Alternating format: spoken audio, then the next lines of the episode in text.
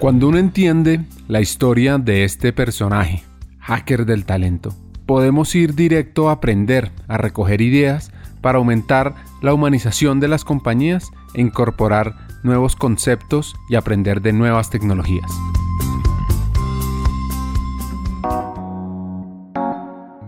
Este lado B, con Rafael Gómez, vamos a aprender sobre diferentes acciones, sobre lo que debemos hacer, sobre lo que no debemos hacer para ser mejores CEOs, mejores directores de empresa, para desarrollar ese liderazgo y también para entender cómo desde talento humano podemos conectar con esos directores de empresa y sobre todo para impactar donde se toman las decisiones, aprender a llegar a las juntas directivas, como se dice en México, a los consejos de administración. Arrancamos con las habilidades clave del CEO. He pensado mucho en estos temas porque creo que el director primero que nada tiene que tener una gran cualidad y es la cualidad o la habilidad de la síntesis. El director ve el todo y el todo lo ve desde las partes.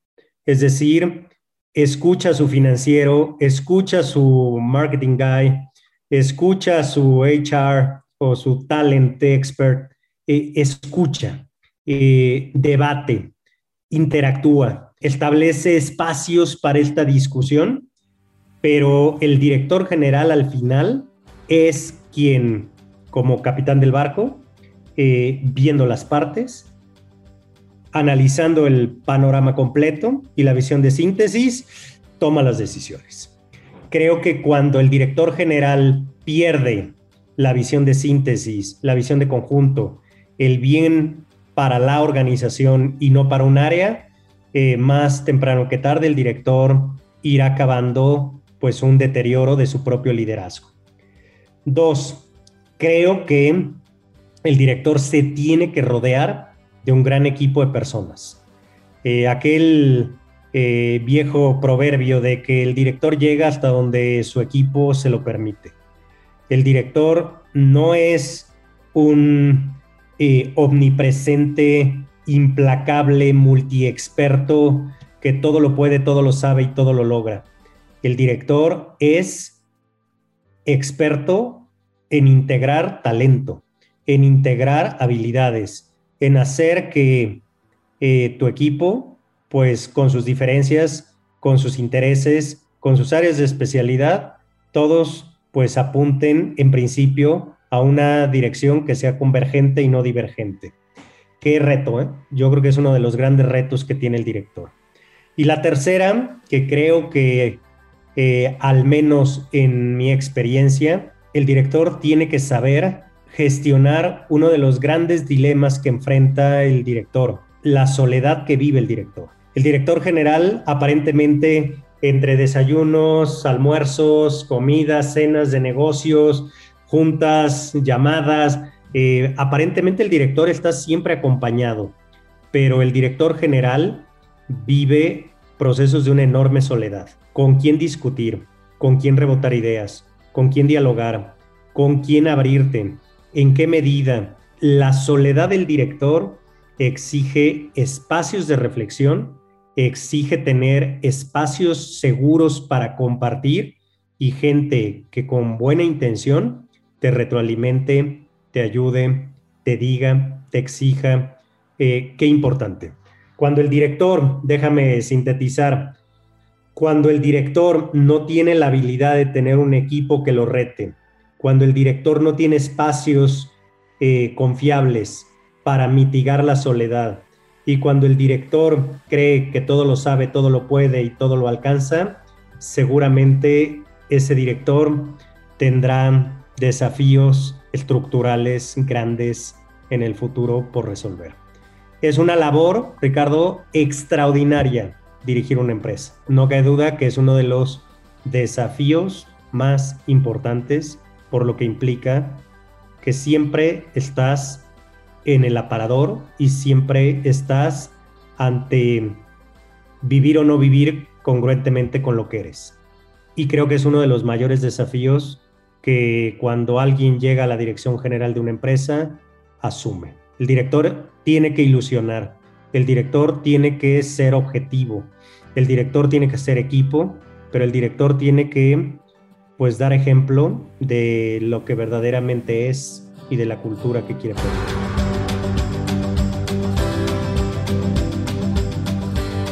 En resumen, el CEO tiene una labor extraordinaria.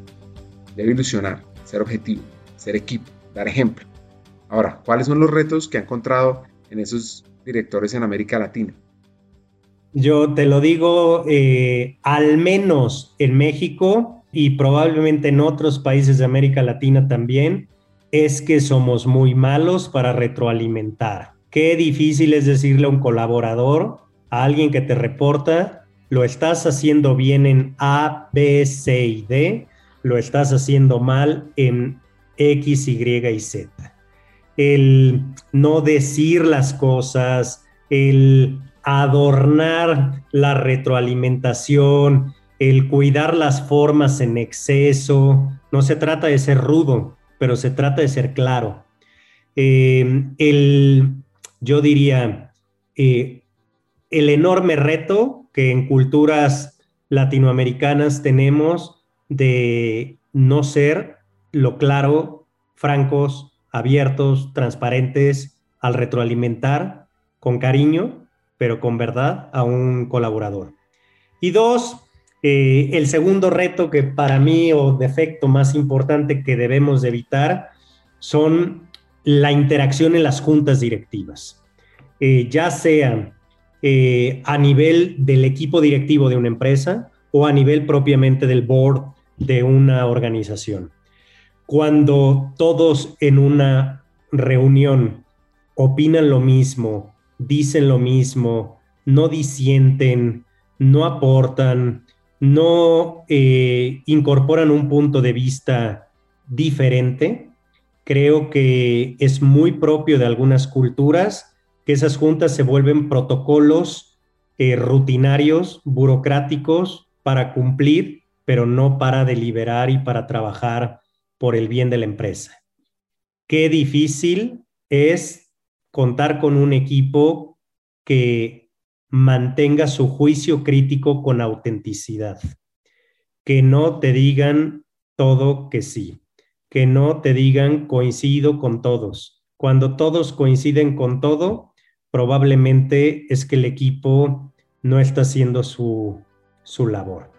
No digo que sea exclusivo de países latinoamericanos, pero es muy común en países latinoamericanos no retroalimentar bien y cuidar las formas de tal manera en las reuniones que dejas de aportar por cuidar una reputación y una imagen.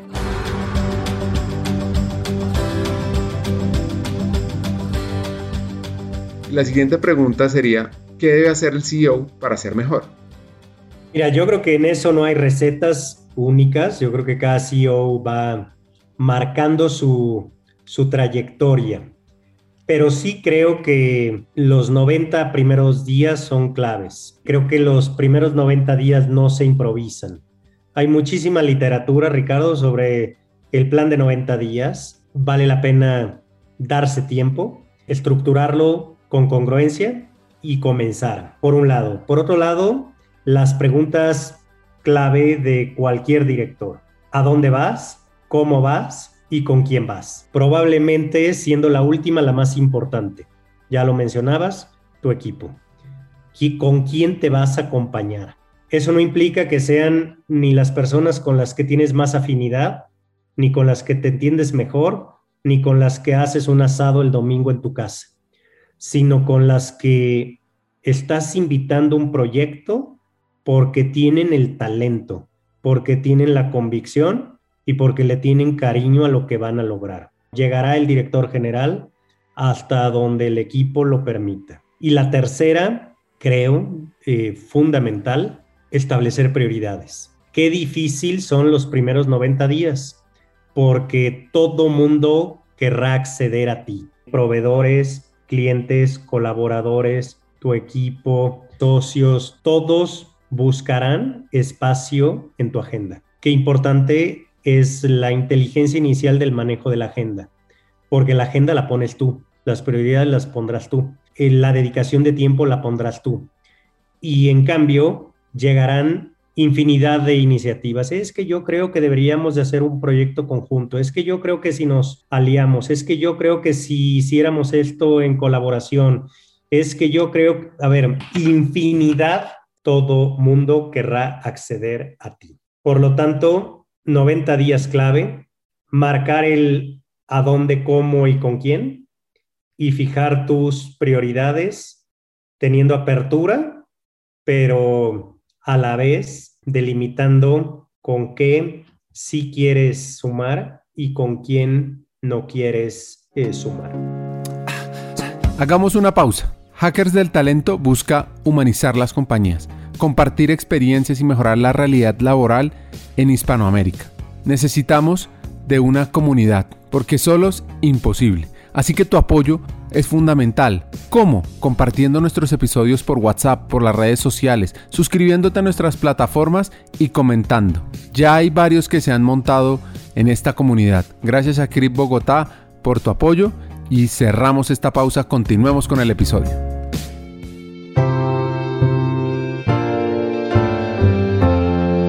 Resumiendo estos hacks que sirven para los CEOs y también para los que llegamos a nuevos cargos, los primeros 90 días son clave. Mirar a dónde, cómo y con quién. Y por último, prioridad. Estuve investigando un poquito y me encontré con un estudio de McKinsey y habla de 18 prácticas de cómo la excelencia del CEO depende de cómo gestiona su junta directiva, ayudándole a los miembros de junta a avanzar, a cumplir las metas y a generar relaciones más allá de las reuniones. Tiene que entender cómo conectar con los grupos de interés externos y centrarse en explicarles el por qué. Tiene que trabajar en las reglas, en las normas, en las cosas que solo él puede hacer.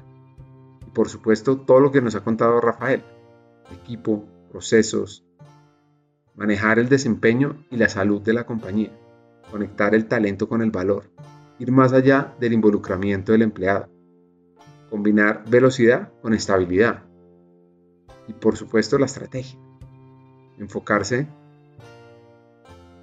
en resolver esas inquietudes, en ganarle a los que van en contra, en ganar esas apuestas. Así que después de esto entendamos qué le diría uno a las áreas de talento humano, a las áreas que impactan a la gente. Yo creo que es buenísima la pregunta, Ricardo. A ver, yo soy un convencido que la empresa es lo que su talento eh, la conforma. El talento es hoy en día el elemento clave para la competitividad. Eh, no es nada nuevo hoy en día y ha sido así en la historia de las empresas. ¿Yo qué le diría a quien hace cabeza de el área de recursos humanos, talento, como la nombremos en cualquiera de las latitudes de América Latina. Lo primero es que se la crean, que se la crean que son factor clave del desempeño de cualquier organización, que no son accesorios, que no son incómodos, que no son tácticos, que no son, no, todo lo contrario. Nada es más falso que lo anterior.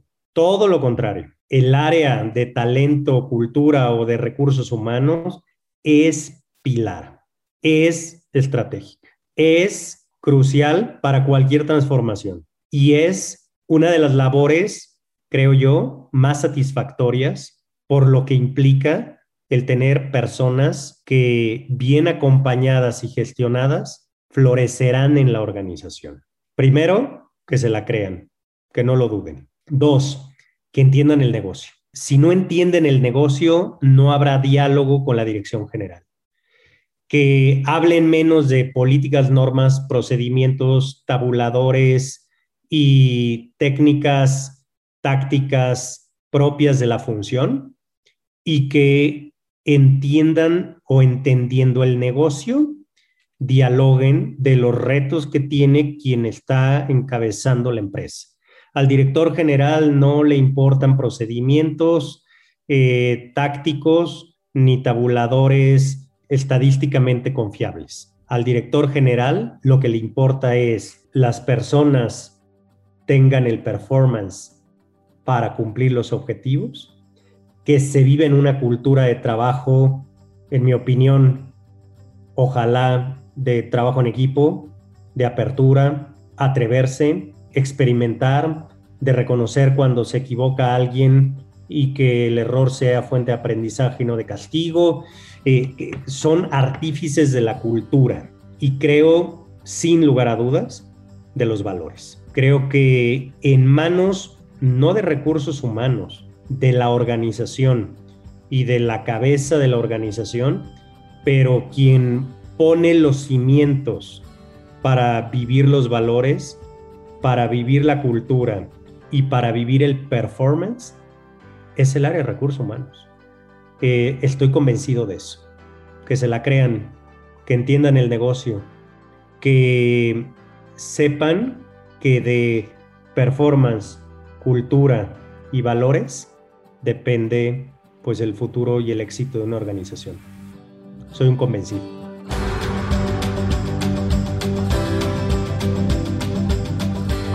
¿Cómo conecta uno la parte humana con las juntas directivas, los consejos de administración? Mira, yo creo, en mi experiencia, esto depende mucho más de la asamblea de accionistas, de los dueños. Y déjame hablar de la inmensa mayoría de las empresas en América Latina que tienen un componente familiar. Una familia con matriarca o patriarca o con hijos ya en el ejercicio de la actividad profesional empresarial debe de dictar un mandato. Un mandato, y esto es práctica convencional de cualquier buen esquema de gobierno corporativo. Un mandato que delinea en qué terreno va a jugar la organización. Un mandato para el Consejo de Administración. El Consejo de Administración recibirá un mandato en donde le dirán, esperamos este tipo de empresa, esperamos este tipo de riesgos, esperamos este tipo de valores, esperamos estos límites que no se pueden cruzar y esperamos estos criterios de convivencia, de crecimiento y de rentabilidad dentro de la empresa. Es la familia, son los dueños quienes te linean. Eh, esto es en cascada, Ricardo, no me cabe duda. Em, con ese mandato, la segunda gran decisión es a quién invitas a presidir el Consejo de Administración y a quién invitas como consejeros. No invitarás a cualquiera, invitarás por su grado de experiencia, por lo que te pueda aportar, por las relaciones que tiene, por sus cualidades conversacionales y de debate, que sean retadoras constructivas, pero no tóxicas y destructivas, y los invitarás por su, en principio, intachable trayectoria ética empresarial. Creo que cuando el Consejo recibe un mandato y en el mandato está claro que el principio es un principio humano humanizante de lo que se espera de su labor de gobierno, las bases se establecen de una manera sólida. Si el mandato de los accionistas es rentabilidad 10 puntos arriba del promedio del benchmark, exclusivamente, muy probablemente lo que vamos a ver es un mal enfoque en el consejo. Dos, el consejo tendrá que hacer su chamba y el consejo, como siempre, tiene la labor de seleccionar, contratar, evaluar retroalimentar y despedir al director general. Son sus facultades, entre otras muchas. El Consejo tendrá que en cascada traer a un director general que sea compatible con esos principios. Si tú sabes que vas a traer a un tremendamente eficaz pero mercenario director general, que no te sorprenda que la parte humana la tenga muy olvidada en el cajón último de su amueblamiento mental. Eh, necesitas pues traer a alguien que lo tenga el humanismo en la empresa tremendamente incorporado. No como un eslogan, no como una etiqueta, no como un sello de empresa tal muy humana o responsable, sino que en su track record haya sido congruente con el humanismo empresarial. Tú sabes que yo también y en el IPADE somos fervientes convencidos del humanismo en la empresa. Sin humanismo, la empresa es solo una máquina de generación de valor económica. Y si solo genera valor económico y no genera valor social y humano, la empresa está llamada a fracasar. ¿Qué te diría? Tiene que haber congruencia. Congruencia, dueños, chairman, junta directiva, CEO, y el CEO tiene la misma chamba. Si vas a tener a un director de ventas, pues conócelo. Eh, si vas a nombrar a un director de manufactura, conócelo. Y normalmente se le conoce a la gente cuando tiene poder. Tú dale un poco de poder a la gente y verás cómo es.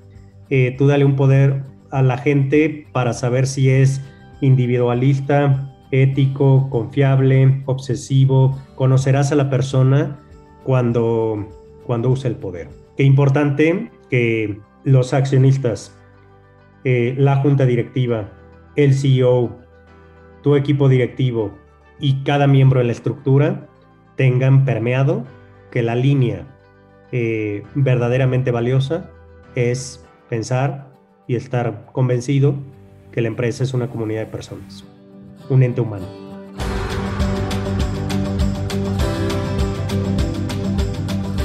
La definición general de congruencia es acuerdo o armonía. Cuando una persona vive con congruencia, actúa directamente de acuerdo con sus valores, acciones, sus creencias, sus metas, sus propósitos.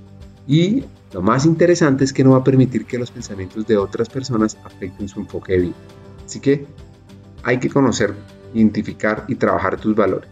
Vivir y actuar de acuerdo a ellos. Porque es que tener una vida armoniosa puede ser un desafío, pero se puede lograr. Y eso comienza con descubrir tus valores, tus creencias y sobre todo vivirlo. Mi función eh, en mis próximas décadas sigue siendo humanizar un buen gobierno con un sentido de innovación, de eficacia, de justicia, pero la empresa es una comunidad de personas. La empresa no es un recetario técnico tecnológico.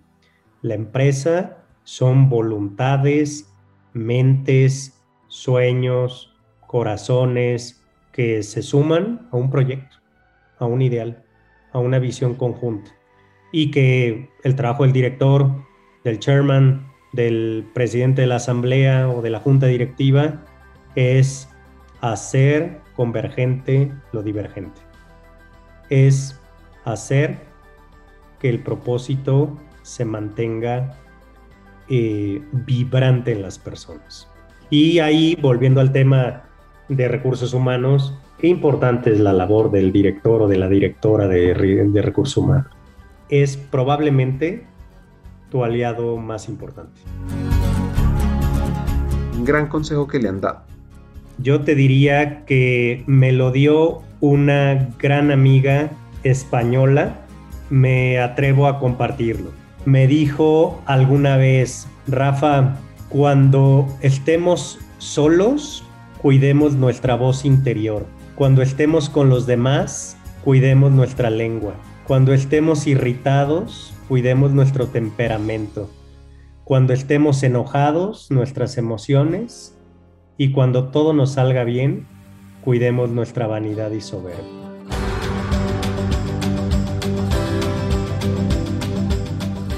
Y un gran consejo que nos da. Tu autenticidad vale oro. Tu capacidad empática lo alcanza todo. Tu sentido de magnanimidad te potencias sin límites, tu soberbia y tu soledad la tienes que controlar y tu sentido de trascendencia y de ilusión con espíritu de servicio que nunca te deje de acompañar. Esta conversación con Rafael ha sido supremamente interesante. Varios hacks nos llevamos sobre lo que debe hacer el CEO, sobre cómo impactar las juntas directivas sobre la congruencia. Para cerrar, un mensaje final de Rafael Gómez, profesor del IPAD.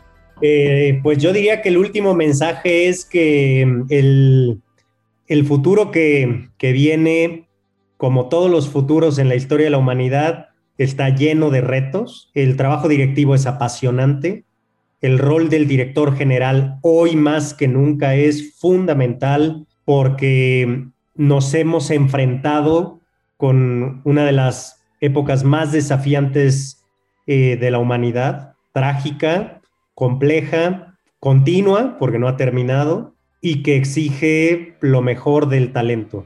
Exige habilidad, compromiso, humildad, vulnerabilidad, resiliencia, pero convicción. Convicción con una visión siempre esperanzadora. No, no caben derrotismos, no caben eh, culturas en la empresa en donde lo, que, lo único que no puede hacer el director general es asumir que ha perdido todo. Aquel famosísimo refrán que dice, con la esperanza infinita, pero con la crudeza del realismo. La labor de, de recursos humanos, hoy más que nunca, fundamental. Qué padre, Ricardo, tener iniciativas como Hackers de Talento, porque ilusionan a seguir construyendo una mejor comunidad empresarial.